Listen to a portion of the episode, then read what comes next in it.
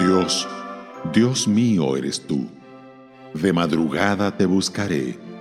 Mi alma tiene sed de ti.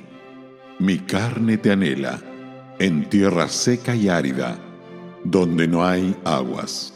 Salmo 63, verso 1.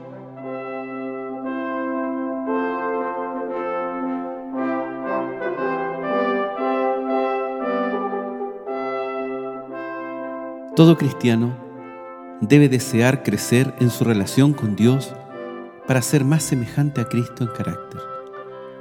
No queremos que se nos limite en nuestra experiencia cristiana.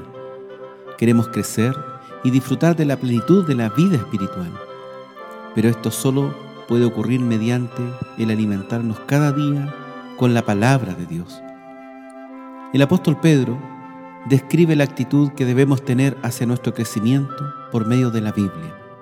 Desead, como niños recién nacidos, la leche espiritual no adulterada para que por ella crezcáis. En el griego, la palabra traducida como desead se refiere al deseo intenso y recurrente, la forma en que los bebés ansían la leche. No importa si es de una botella o directamente de la mamá, de qué color es su habitación o incluso qué hora del día es, quieren leche. Y si no la consiguen a tiempo, gritan y lloran. Los creyentes deben tener el mismo tipo de inquebrantable anhelo por la palabra de Dios. Pedro no dijo, leed la Biblia, o estudiadla, o meditarla. Él dijo, deseadlo. Esto es lo que Pablo llama el amor de la verdad. En efecto, produce una actitud en su corazón que dice, quiero la palabra más que cualquier otra cosa. Nuestro deseo debe ser tan fuerte.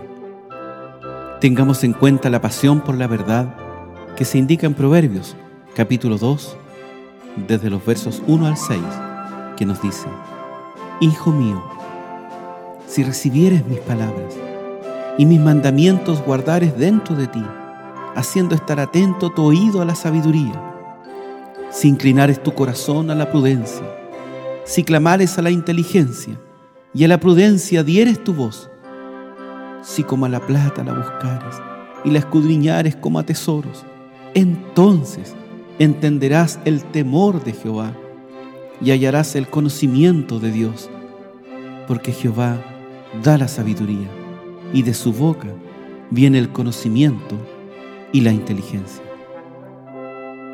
Si buscamos la verdad divina tan seriamente como algunas personas buscan las riquezas materiales, la encontraremos porque Dios la ha puesto a nuestra disposición.